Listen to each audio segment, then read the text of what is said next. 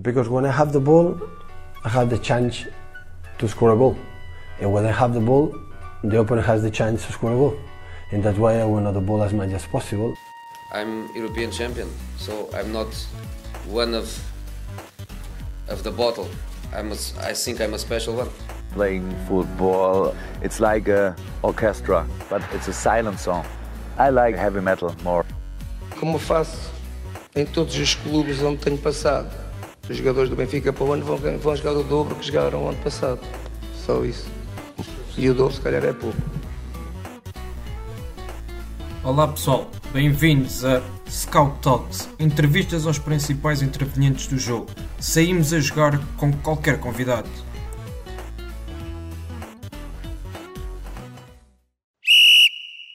Estamos de volta e hoje no Scott Talks temos uma novidade.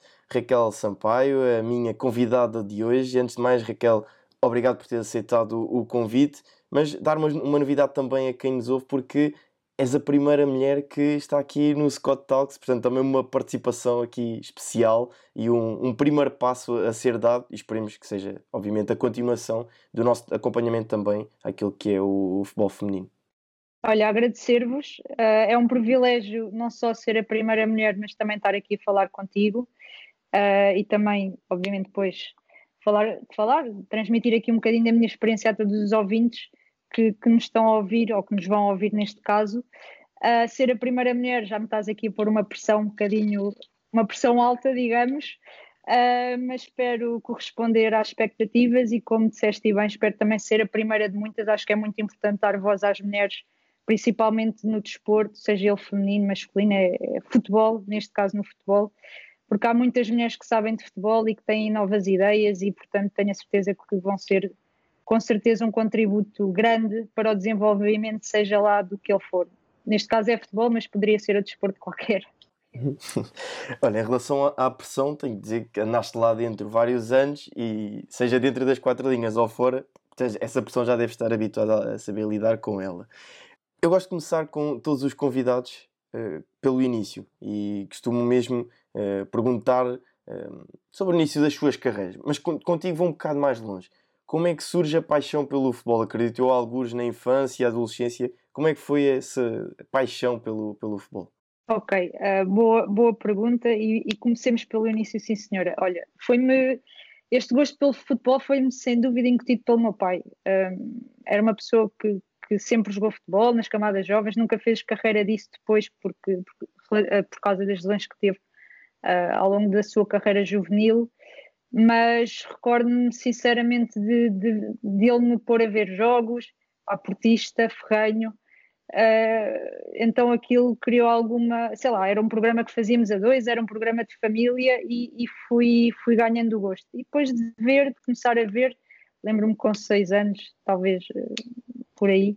Uh, obviamente a paixão da televisão foi para, foi para o terreno e lembro-me de começar, começar a dar uns toques na bola, no, no recreio, na escola, uh, sempre ali rodeada de rapazes. Uh, eu era uma grande Maria Rapaz, sem dúvida nenhuma, dava sempre ali no meio deles. E pronto, e depois o programa de fim de semana era sem dúvida estar com o meu pai, ir a um campo, jogar futebol, dar uns toques na bola. Na altura não dizíamos futebol, eram uns toques na bola ao jogar a bola. Um, e pronto, vem, vem sem dúvida do, do meu pai. E, do, e o amor foi crescendo. Uh, pronto, à medida que, que o tempo também se foi desenrolando, acho que, que é normal. Uhum.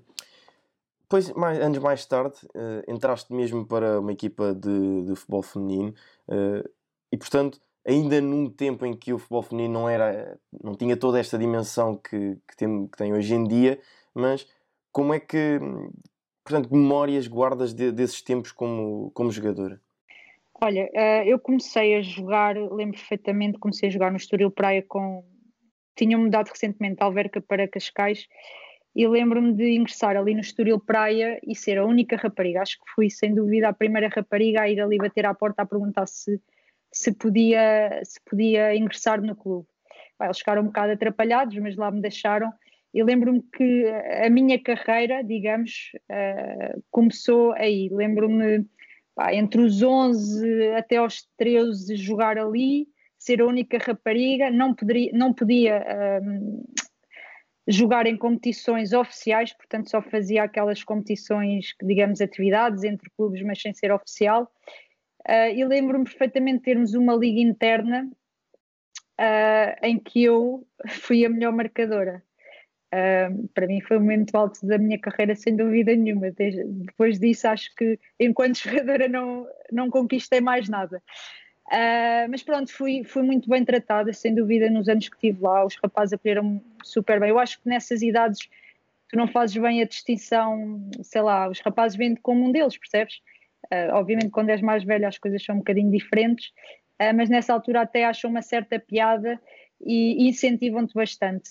Epá, depois, naturalmente, naquela altura, isto já foi há quase 20 anos atrás ou mais, um, houve uma altura em que eu não podia realmente continuar a jogar com rapazes uh, e, portanto, a minha alternativa era ou deixar de jogar, uh, isto com 13, 14 anos, ou deixar de jogar, ou então procurar um clube que tivesse só uh, categorias de futebol feminino.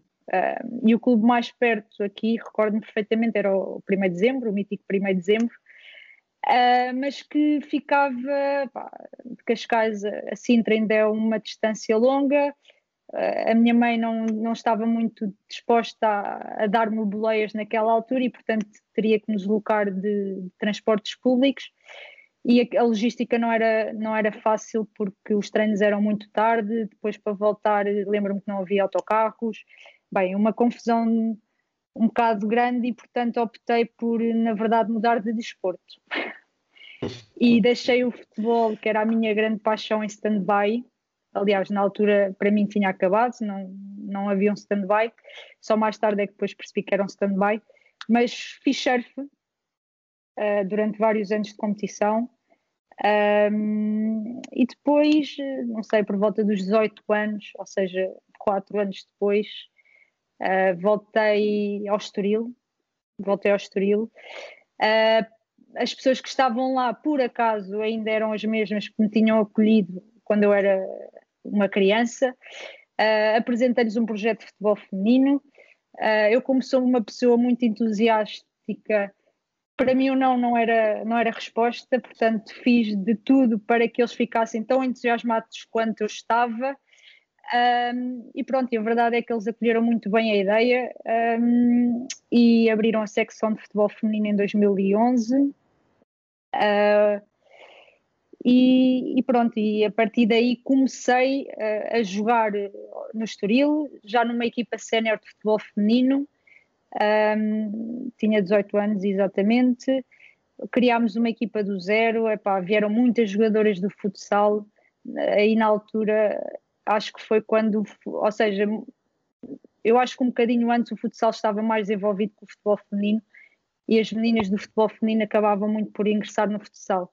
Eu acho que em 2011 deu um bocadinho essa viragem e o, e o que eu percebi foi que a tendência era muito a jogadora preferia jogar futebol, então começou a sair do futsal para ingressar no, no futebol de 11, 7, futebol jogado em relva, digamos. Uh, e portanto acolhemos ali muitas meninas que vieram do futsal, criou-se uma equipa interessante, jogávamos na segunda divisão. Eu, enquanto jogadora, só joguei na segunda divisão, nunca, nunca deu para mais.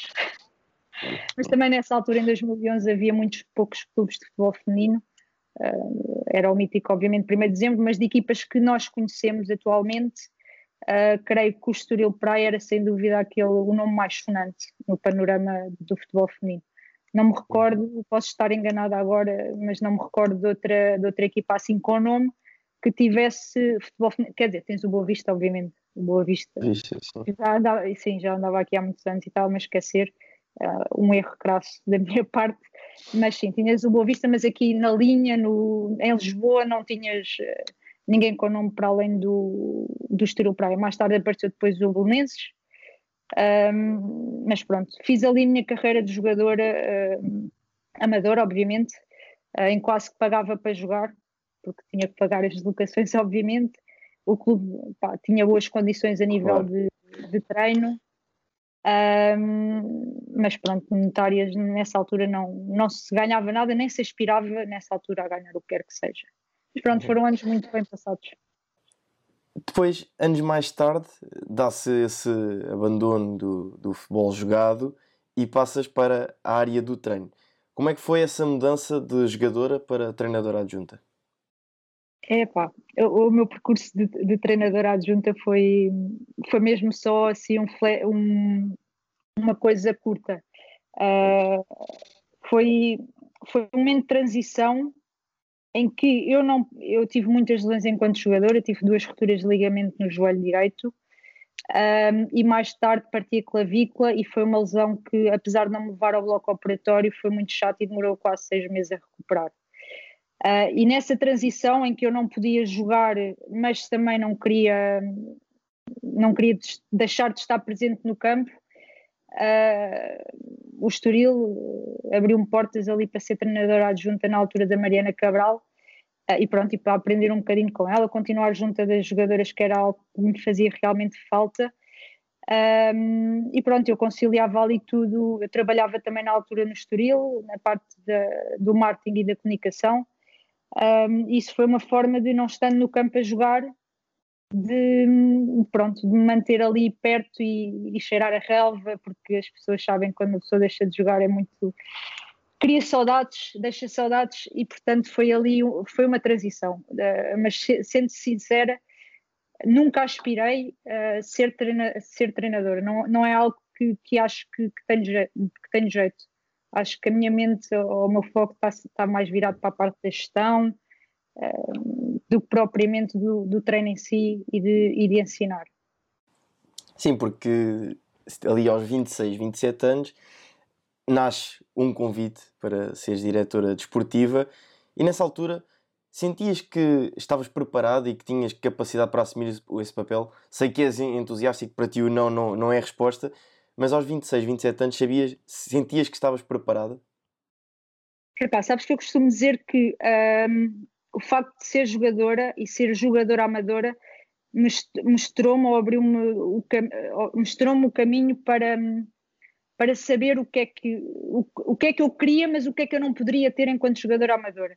Se eu estava preparada, obviamente não, porque eh, era a minha primeira experiência enquanto diretora desportiva, uh, num clube grande como o Sporting e portanto era um desafio epá, enorme, obviamente as pernas tremiam, toda eu tremia, uh, mas é como, te digo, é como te digo, eu sou uma pessoa muito focada nos meus objetivos, esse era sem dúvida um dos meus objetivos quando comecei a perceber que era no futebol feminino que eu queria estar e como não, poderia, não podia continuar a estar dentro de campo, uh, e, e, isso, fruto das várias lesões que tive, fui-me apercebendo que, epá, Raquel, se calhar chega, o teu, o, teu, o teu futuro não passa por ser jogadora de futebol, ah, mas se calhar podes ser algo para além disso e fazer algo fora das quatro linhas um, e seres útil aí.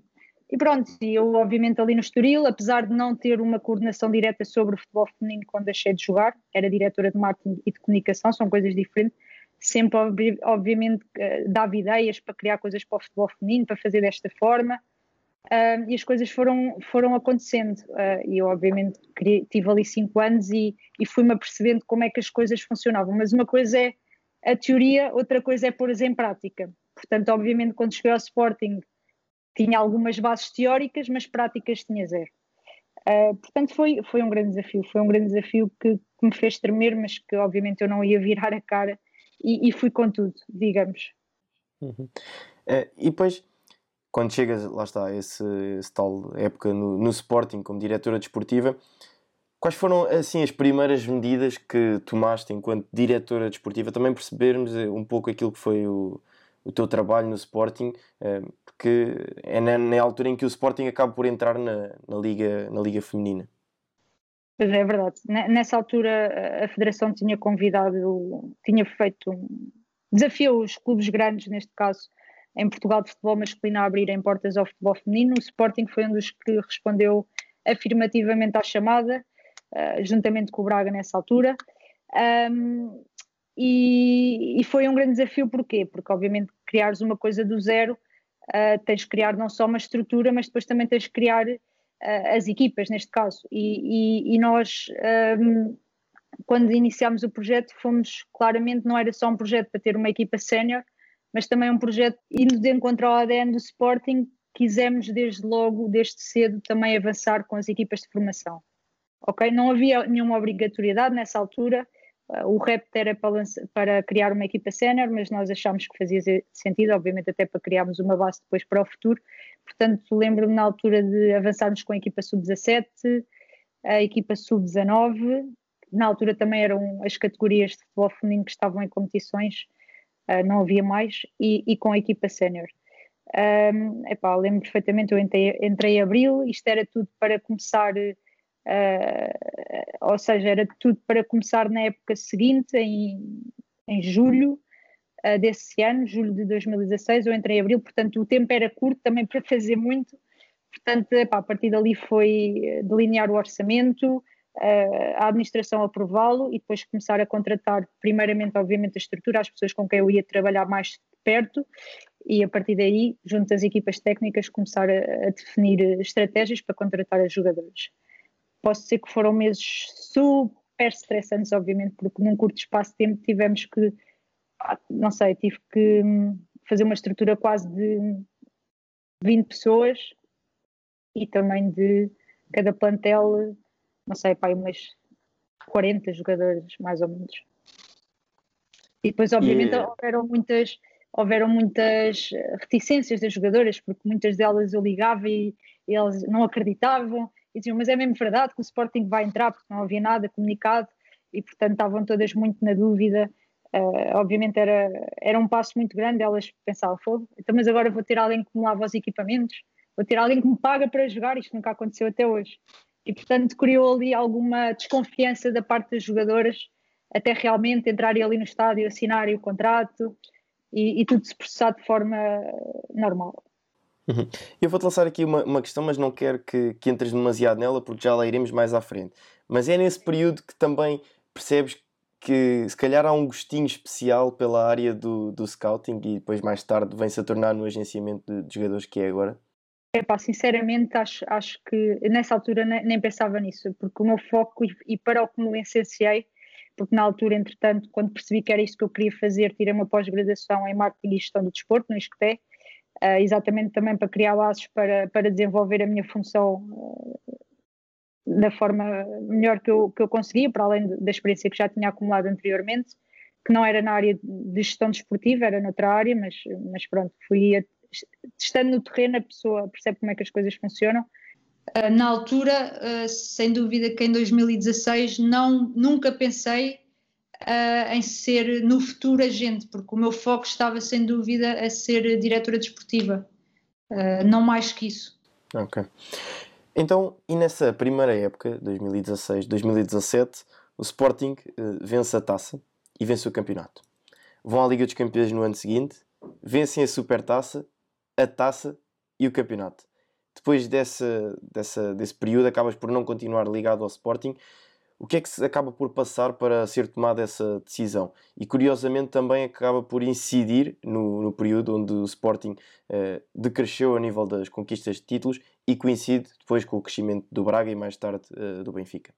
Olha, sabes, quando eu entrei no Sporting eh, estava tudo muito claro. O, o, o investimento era grande, Uh, e portanto o objetivo era vencer tudo. Obviamente, isso depois são fatores que tu não controlas, as jogadoras é que jogam, mas obviamente, se criares ali uma base, estás mais perto para isso. E obviamente, se, se criares ali um bom ambiente, uma boa dinâmica, as coisas dentro de campo vão funcionar uh, naturalmente melhor.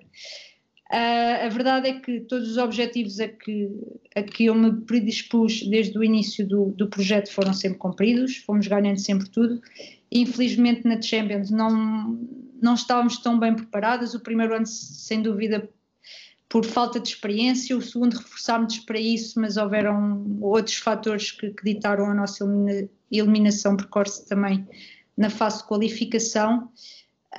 Um, mas também tenho-te a dizer, e, e, acho que as pessoas não sabem, mas nós no primeiro ano de projeto não éramos um clube totalmente profissional, tínhamos talvez três, quatro jogadoras profissionais, tudo o resto era amador, digamos, porque não tinham contratos profissionais, não tinham contratos de trabalho, umas tinham contratos de prestação de serviços, um, outras contratos só amadores, um, e treinávamos à noite, treinávamos a, às horas que muitas outras equipas treinam, entre as 8 e as, e as 10. E portanto, às vezes parece que tu, enquanto mulher, precisas de provar que mereces. A verdade é que com todas estas adversidades uh, que fomos tendo um, e treinando aquelas horas e sabendo que a equipa do Braga na, naquele primeiro ano pá, tinha muito mais jogadoras profissionais, treinavam horas uh, de jogadoras profissionais de manhã. Um, a verdade é que quebrámos aqui muitas barreiras, uh, fomos campeãs e, e obviamente, no, num segundo ano, o Sporting olhou para o projeto com uma seriedade brutal, fez um investimento enorme um, e passámos todas, to, toda a estrutura, toda, todas as jogadoras a serem profissionais o tempo inteiro, um, a treinar a horas, às horas que nós pretendíamos, não é? Um, e pronto, ia ter outro tipo de, de, regalias. Isto para dizer exatamente o que eu te estava a dizer. Às vezes uh, tu precisas de provar que mereces para ter, mas eu não acho isso mal, porque às vezes quando as coisas nos são dadas de, de bandeja, uh, nós não lutamos tanto por elas. Portanto, ali foi, ok, o Sporting deu-nos uh, as condições todas para nós crescermos enquanto jogadoras, vamos provar que merecemos mais. E a verdade é que todas provaram que mereciam mais no segundo ano e a partir daí foi sempre um projeto a crescer, com, sempre com, com melhores condições ano após ano. Um, e pronto, e fomos ganhando as coisas com naturalidade ao longo das épocas. Um dos grandes objetivos, como eu estava a dizer, e que ficou por conquistar foi a tal passagem à fase, à fase, à, à Liga dos Campeões, passando a fase de, de, de grupos, que nunca o conseguimos para mim isso no segundo ano foi um objetivo que queria muito alcançar e que tenho a certeza que tínhamos condições para isso porque nos reforçámos uh, para tal. Um, não fomos felizes, infelizmente, e depois ainda sofremos também a derrota na Supertaça, logo a seguir. E portanto, e também e isto tudo também, não sei se te recordas, mas coincidiu com a destituição da, da anterior direção e portanto foi ali um momento muito conturbado para, para o clube, sem dúvida nenhuma, que obviamente afetou as jogadoras, porque as jogadoras tinham um grande apoio da, da direção passada, da direção que as fez retomar, retornar ao clube 21 anos depois, porque o clube, o Sporting já tinha tido futebol feminino, não sei se sabes, há 21 anos atrás, não era profissional obviamente, mas mas acho que toda a gente se sentiu ali um bocadinho desamparada com, com esta situação toda e que obviamente acabou por afetar a nossa participação também na Champions, não foi o único fator, mas também depois na Supertaça, a Supertaça, por exemplo, coincidiu com a reeleição dos órgãos sociais do Sporting, um, e portanto para mim, naquele momento, um, e sinceramente, não estando habituada a perder, dos 100% dos objetivos que tínhamos nessa época, que era passar a fase grupos da, da Champions, vencer a Supertaça, conquistar o campeonato e conquistar uh, a taça da Liga, 50% tinham ido à vida. E tinham ido à vida logo numa fase muito embrionária da, da temporada. Uh, e portanto também coincidiu com, com, com, a entrada da nova direção do Sporting e a verdade é que hum, tínhamos uh, visões diferentes do que queríamos para o futuro do futebol feminino do Sporting. E eu acho que quando tu és diretora e quando não te deixam ou não te dão uh, o aval, ou, ou, neste caso não te apoiam para tomar certas decisões, então o teu trabalho no clube está feito. Ou és apoiada nas decisões que queres tomar, para que, obviamente, uh, o restante da época não fosse um fracasso e para que pelo menos os 50% que tínhamos para conquistar fossem conquistados, uh, quando assim não é e, e, pronto, e não, e não tens apoio em certas decisões que queres tomar, um, não estás ali a fazer nada e portanto cada um segue o seu caminho, amigos como dantes, e foi isso que me levou sem dúvida a sair no Sporting, a sair do, do projeto do Sporting. Eu queria uma coisa diferente, achava que ainda havia uma salvação para a época, porque ainda havia 50% dos, dos objetivos para conquistar. Não me apoiaram nessa decisão e eu acabo por sair. E a verdade é que depois o Sporting, nessa época, faz a pior época de sempre, em que passa de ganhar tudo a não ganhar nada. E quais foram os teus principais desafios e dificuldades como diretora desportiva? Olha, sem dúvida, um grande desafio é logo o facto de nunca ter sido diretora e montar tudo de novo. Depois outro, e como tu deves calcular, é ter é, é lidar com tantas raparigas juntas. São uma dor de cabeça. Mas e, e, gerir um e gerir tantas raparigas não, não é fácil. São, são muito, os rapazes são diferentes. As raparigas têm um problema e ficam a matutar naquilo, os rapazes têm um problema e passado uma hora já, ou, ou no momento momentâneo já não, já não se recordam. Portanto, eu acho que os principais desafios foram sem dúvida esse. Foi o facto de não ter experiência enquanto diretora desportiva, porque não tinha, e o facto também de ter que, de ter que lidar com tantas raparigas e muitas delas terem minha idade. Atenção, não é fácil, uh, às vezes, uh, eh, um, ehm, seguir uh, o que uma pessoa da tua idade, está, sem a conhecer, esteja a querer dizer ou, ou, ensinar ou o que quer que seja. Não, não é fácil.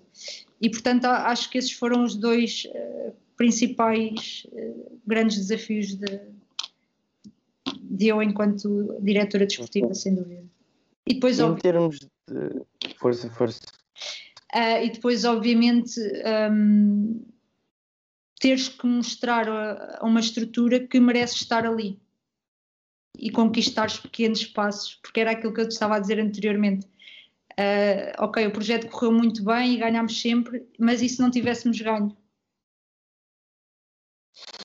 E, e, eu acho que isso também foi um, um grande desafio, ter, ter mostrado uh, dia após dia que merecíamos ter um lugar no Sporting, uh, que merecíamos que o Sporting nos desse todas as condi uh, condições para nós treinarmos, não só monetárias, isso é importante referir para mim, muito mais importante do que o lado monetário é as condições para a jogadora crescer, o lado monetário virá depois, obviamente, mas se não fores uma boa jogadora, o lado monetário nunca virá.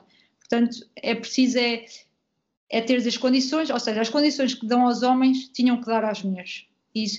E os departamentos que trabalhavam para os homens tinham que trabalhar para as mulheres, porque o clube é um só e, portanto, só faz sentido se formos um só. E como é que gerias a questão das contratações uh, e também se o clube estava preparado nessa área, também em relação a questões de scouting e departamentos de scouting? A nível de contratações, uh, quando apresentei um projeto ao Sporting, já, já ia com ideias bem definidas do, do, que é que, do que é que queríamos. E o que queríamos era, sem dúvida, dar aqui destaque à jogadora portuguesa, porque as, sentíamos, sentia, que, que a jogadora portuguesa tinha qualidade, só não tinha oportunidades. Portanto, tu tinhas muitas jogadoras com qualidade que tiveram que sair de Portugal para demonstrar a sua qualidade e capacidade. Portanto, o que eu fiz foi nada menos nada mais que dar essas condições a essas jogadoras de serem profissionais no Sporting, em Portugal, no país delas, sem terem que estar longe das famílias que sabemos bem os problemas e, e tudo o, que está inerente que isso pode causar. Um, e juntar essa qualidade toda que andava espalhada pela Europa, jogadoras portuguesas, num só clube. E portanto, a, a, o nosso scouting foi muito à base disso. A jogadora portuguesa que anda espalhada pelo mundo, vamos dar essas condições em Portugal. Elas já são boas, portanto, só, só precisam de se continuar a desenvolver aqui e também aliar às jovens jogadoras que estavam a aparecer que tinham muita qualidade. É, era importante, era aliar a experiência com a juventude. Pronto, o que é que nós, nós fizemos que para mim fazia todo o sentido? Eu não tinha não tinha experiência na parte do scouting, obviamente se vir uma jogadora com qualidade, qualidade identificar, uh, mas como eu te disse anteriormente, para mim era muito importante envolver todos os departamentos de, que já existiam no Sporting no futebol feminino, entusiasmá-los tal como eu estava e tal como eu sempre estou, quando abraço o novo projeto. Então o que nós fizemos foi basicamente, uh, falei com o departamento de scouting do Sporting que já estava constituído e pedi-lhes para alocar uma pessoa ao futebol feminino.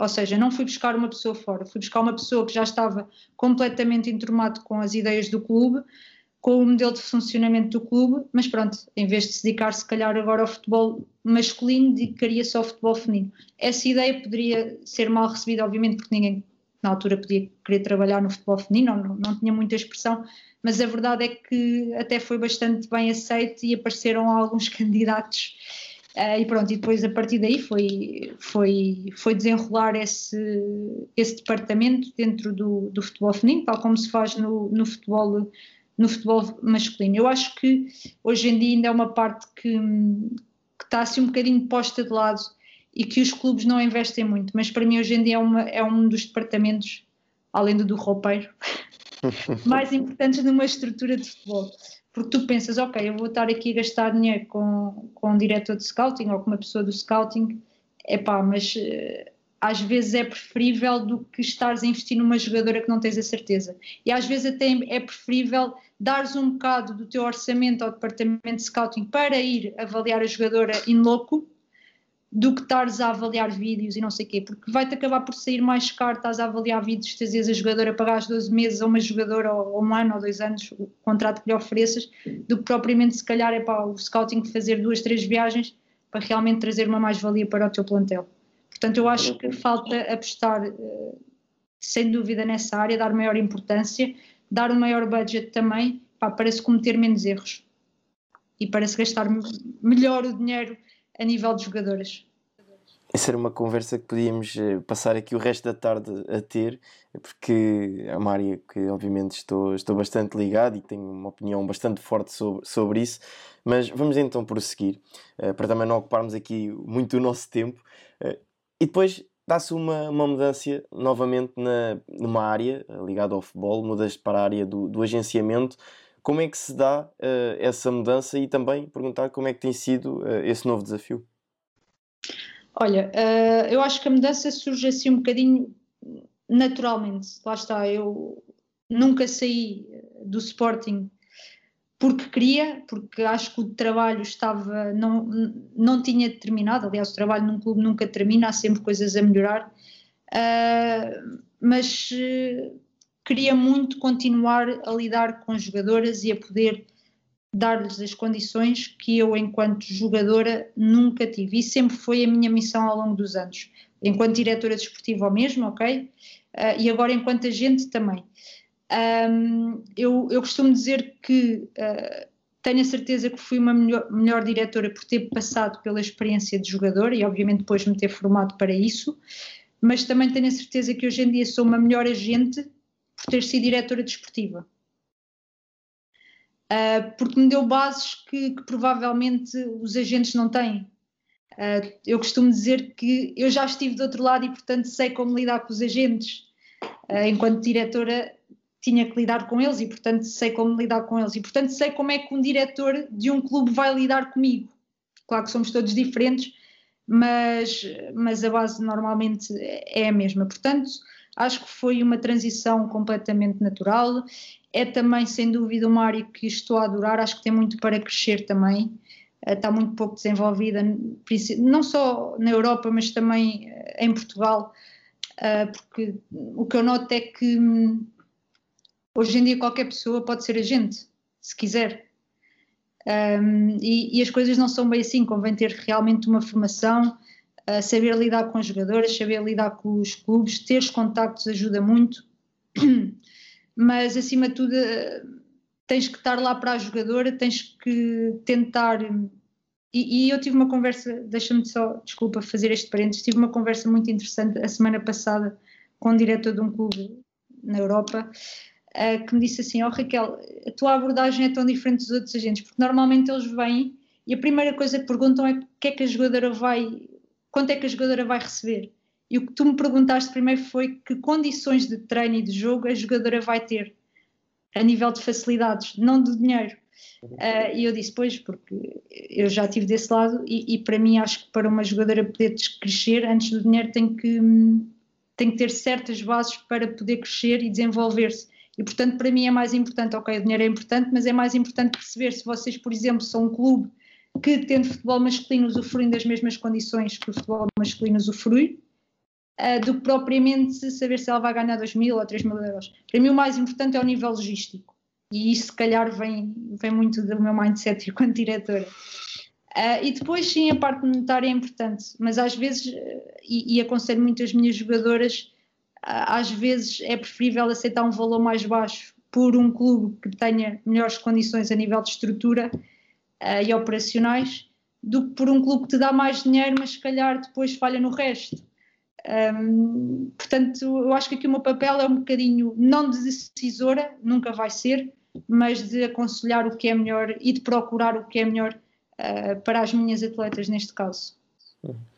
Tenho aqui uma, uma pergunta uh, que vem no, no seguimento daquilo que, que estavas a referir há pouco, que me despertou a atenção, que foi o facto de, portanto, teres essa consciência e ser interessante de que um, a mulher enquanto ser humano e o homem enquanto ser humano são, são, têm formas de ser distintas.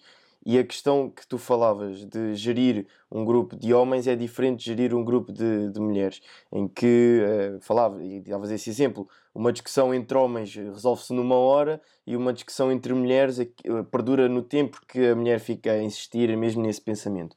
Enquanto agente, e tenho falado com, com vários agentes desportivos, dizem que o seu papel é um pouco ser quase o melhor amigo do, do jogador, do atleta, uh, e portanto estar ali para tudo, dando conselhos.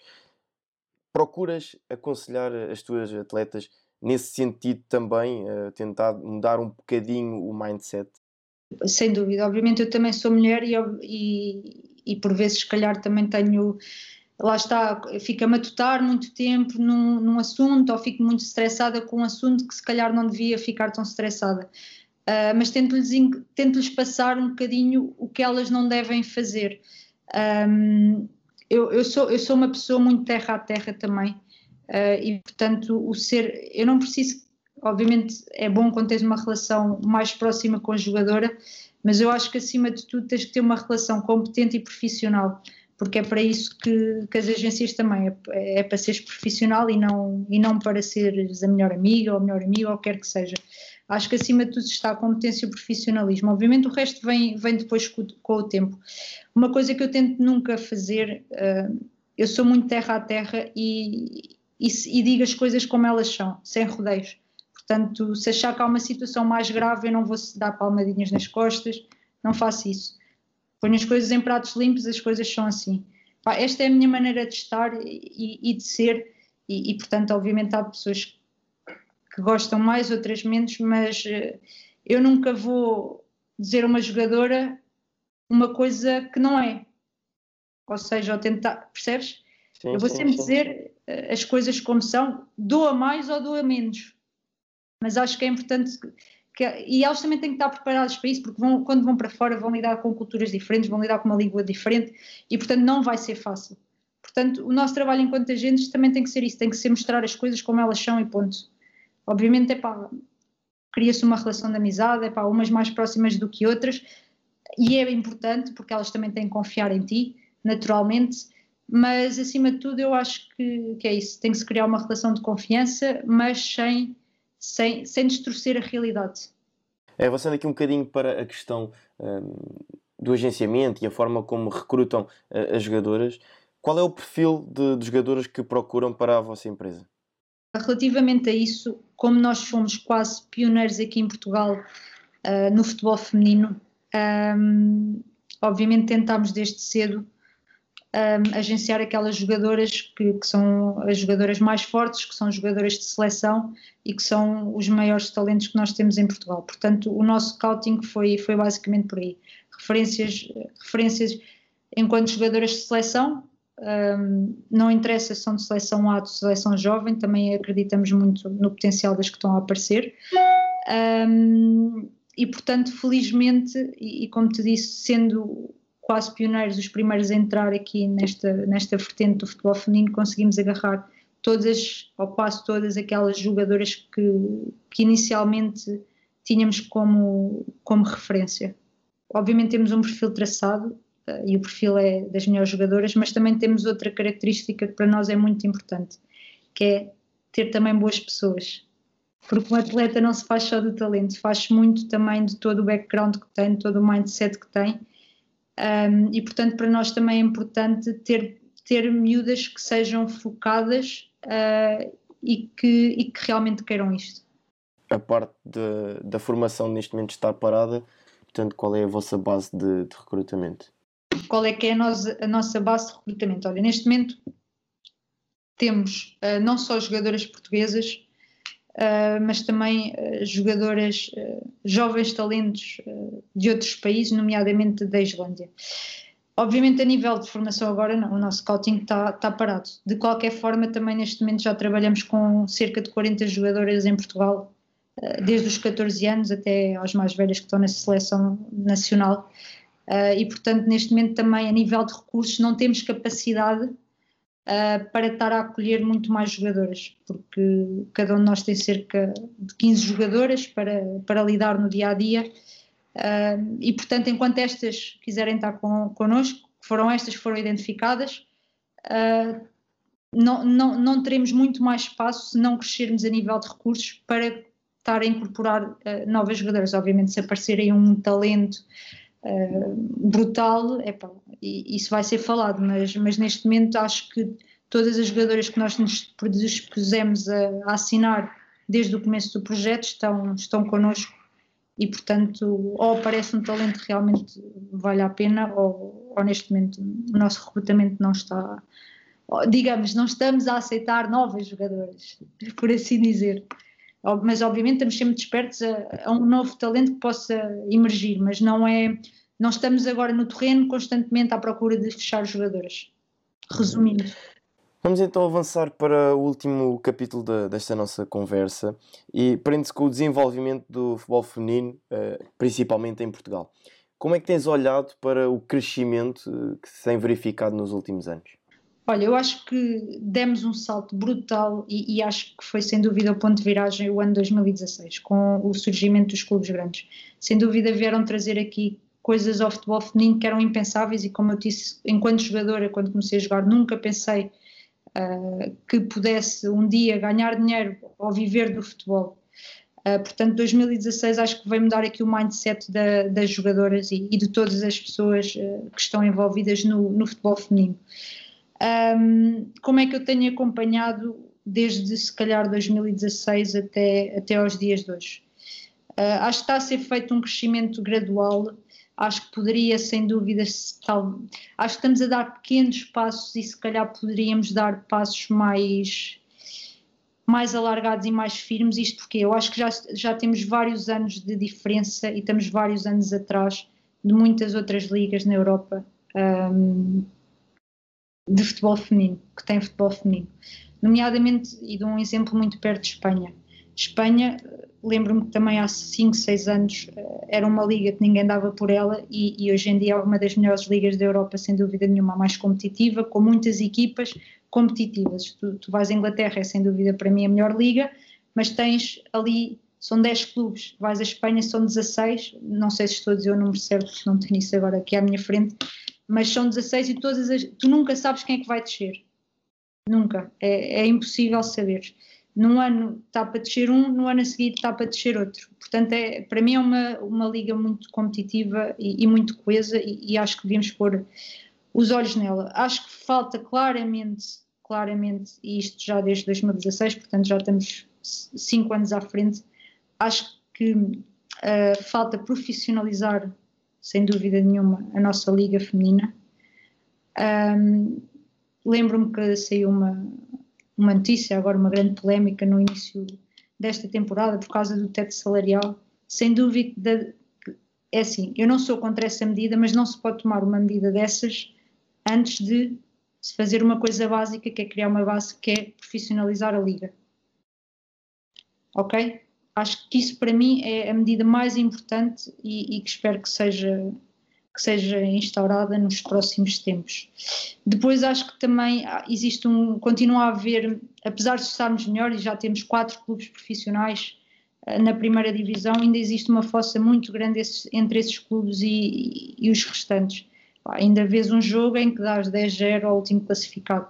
E, e agora mais, porque existem ok, tens quatro clubes profissionais, o ano passado tinhas três e há dois anos tinhas dois, há dois anos não, há três anos tinhas dois, mas agora tens muitos clubes que não são profissionais, há uns que estão ali na, na parte do semi-profissionalismo, mas aumentando a liga, aumentou também aqueles clubes que, que não têm condições, não têm condições a nível monetário para estar a, a lutar de igual para igual contra essas equipas que lutam pelo título. E portanto acho que se criou aqui um, um fosso muito grande, não sei se, não considero que tenha sido uma boa medida, mas entendo porque é que a tomaram devido também à pandemia e obviamente a não prejudicar outros clubes que tinham feito um grande investimento o ano passado e que estavam na segunda divisão. Um, mas acho que era importante, acho que seria importante se calhar, uh, e para não haver este fosso tão grande entre esses clubes, uh, não só diminuir o número de equipas, mas também criar certos requisitos para os clubes poderem estar na Liga da BPI. Não sei se na Holanda, por exemplo, eles fazem isso, eles têm certos requisitos e que se tu não cumpris esses requisitos, não podes competir na Liga, na primeira divisão. Acho que isso poderia ser uh, importante criar aqui também. Claro que isso pode gerar muita polémica, mas uh, quando criaste a Liga BPI também tiveste que que abdicar de, de, várias coisas. Também gerou polémica, mas é uma polémica momentânea e que a longo prazo vai dar mais do que, do que o contrário. Portanto, acho que isso também poderia uh, ser algo a pensar. Uh, e depois também, epá, acho que falta dar maiores incentivos uh, às equipas. Ou seja, tu não podes Hoje em dia tu já tens, já tens premiações na taça à medida que vais passando, mas por exemplo, eu na minha altura eu ganhava a taça de Portugal, ou o Sporting ganhava a taça de Portugal e a Liga, e o que recebia era medalhas e, e taça. Mas fazia um investimento de um milhão, percebes? Tu não podes dar a uma equipa que investe não sei quanto uma, uma taça e umas medalhas. Para o Sporting, se calhar, se desses, não sei, vencias o campeonato e desses 100 mil euros ou o que é que fosse, se calhar não fazia grande diferença. Faz sempre, mas uma equipa mais pequena faz diferença no orçamento. Portanto, eu acho que falta aqui também criar mais bases de, de premiação. Eu não sei se hoje em dia, sou sincera, não sei se existe. Sei que existe para, para a taça, não sei se existe para o campeonato. Um, e também, olhando lá para fora, epá, já, já tens muitas ligas que, to, ou seja, no início de cada época dão um X, a federação dá um X aos clubes também poderia ser perfeitamente implementado aqui no início de cada época desportiva da Liga PPI, é para dar, não sei, 200 mil euros a cada um dos clubes. Lá está, para o Sporting, Benfica, Braga, pode não fazer tanta diferença, mas para os clubes mais pequenos vai fazer toda a diferença. Vão melhorar as infraestruturas deles, vão contratar outro tipo de jogadoras que neste momento não conseguem contratar. Eu acho que isso é algo a pensar. E depois também acho que falta aqui envolver um bocadinho mais os clubes nas decisões e no que é que se pode fazer para o futuro da modalidade, só para crescermos um bocado mais rápido e, e não crescermos e não sermos apanhados desprevenidos com certas medidas que são tomadas e que os clubes não têm qualquer envolvimento nisso. Para criar uma, uma comissão, como tens na Liga, tens um representante de cada clube, um, há reuniões semanais, portanto aqui poderias ter uma jogadora jogador, até pode ser uma jogadora, atenção, porque eu acho que é importante também ver ouvir o lado das jogadoras, não só dos representantes e do staff ou dos diretores, mas também a nível de jogadoras é importante ouvi-las. E portanto acho que isso também se poderia fazer dessa forma, para criar uma comissão em que semanalmente há reuniões e pronto, isso batem obviamente vários temas para o desenvolvimento do, do futebol feminino. Aproximar mais os clubes, é só isso. Acho que os clubes estão muito longe das identidades e, e, é um processo muito difícil para chegar até eles, neste caso a, federação, as associações, o que for. Acho que falta criar isso. Eu tenho uma questão ainda um, relacionada com essa questão que estavas a, a, falar dos prémios, porque cada vez mais, e também se viu com a entrada do, do BPI um, no patrocínio da, da Liga, uh, da Liga Nacional, da Primeira Divisão, porque também leva um pouco àquilo que, que, estou a estudar e que é a minha tese de, de mestrado neste momento, que é a questão mediática. Neste momento, o Canal 11, quanto a mim, parece-me que está a fazer um, um bom trabalho também ah, no, na promoção do, do futebol feminino, uh, os jogos que passam na televisão, uh, também os resumos. Portanto, as jogadoras estão cada vez a ter mais visibilidade, são chamadas para diversas conversas, entrevistas, e isso também parece-me que leva a que maiores empresas possam investir no, no futebol feminino ao nível do, dos patrocínios e depois lá está, isto é um, um ciclo uh, porque dinheiro vai gerando dinheiro e cada vez mais se pode criar esse, esse tal caminho que estavas a identificar. Sim, eu costumo dizer que só custa o primeiro, depois os outros vêm por arrasto. Uh, mas sem dúvida que o Canal 11 tem dado um, um suporte brutal à Liga BPI e, e é de, de, saudar esse, o que tem feito por elas, porque de outra forma não sei se hoje conseguiríamos ainda ver jogos na, na, televisão, a não ser aqueles que são finais de taças que já davam em canais abertos, como anteriormente.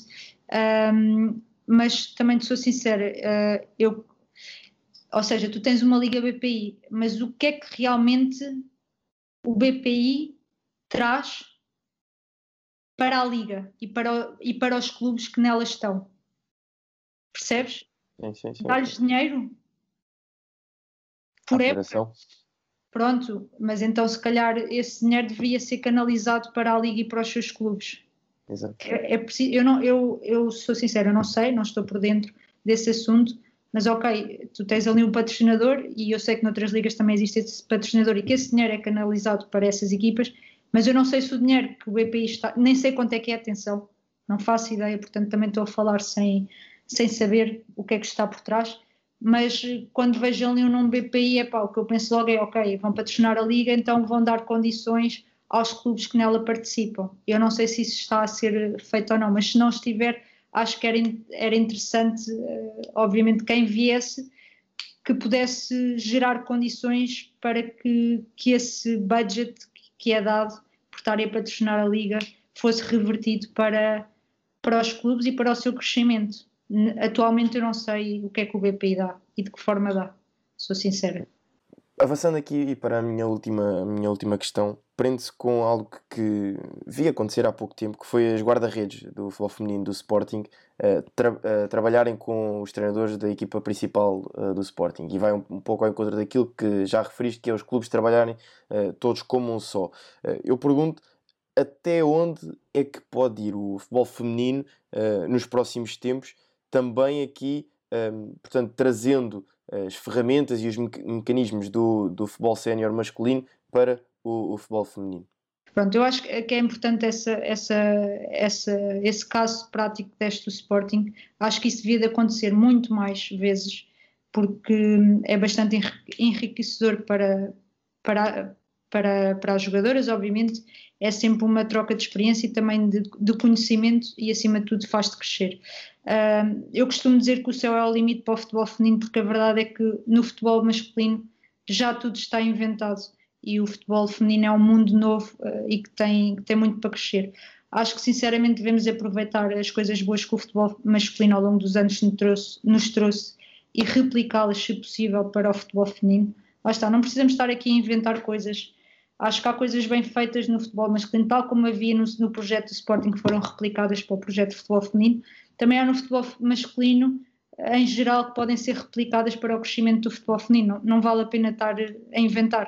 Uh, acho que é muito importante é para que todos os agentes, todas as pessoas que já estão neste ramo há mais tempo e que já estão no futebol masculino, seja de que forma for, enquanto jogadores, enquanto, enquanto clube, enquanto agentes, acho importante que realmente também comecem a olhar para o futebol feminino como algo que, que é importante no cotidiano e no dia a dia das pessoas, porque hum, essa experiência que, que, todos estes agentes envolvidos já têm uh, e que podem uh, trazer para dentro do futebol feminino, acho que é, é uma mais-valia para, para elas e para todos os, os envolvidos uh, no desporto feminino. Uhum. E pronto, chegamos assim ao fim desta nossa conversa. Raquel, muito obrigado pela disponibilidade e pelo à vontade e interesse com que um, ehm, demonstraste estar aqui nesta conversa. Portanto, muito obrigado mesmo por, por ter aceitado o nosso convite. Não, eu é que agradeço, é como digo, espero que seja um pontapé de saída para terem mais mulheres e sei que sim, uh, a falar convosco sobre futebol feminino, porque tenho a certeza que todas elas vão acrescentar algo uh, de bom uh, ao vosso podcast e, e, parabéns pelo trabalho que têm desenvolvido, que, que sem dúvida é, é muito bom. E pronto, fica assim mais uma edição de Scott Talks. Nós vemos na próxima edição e até lá, fique bem.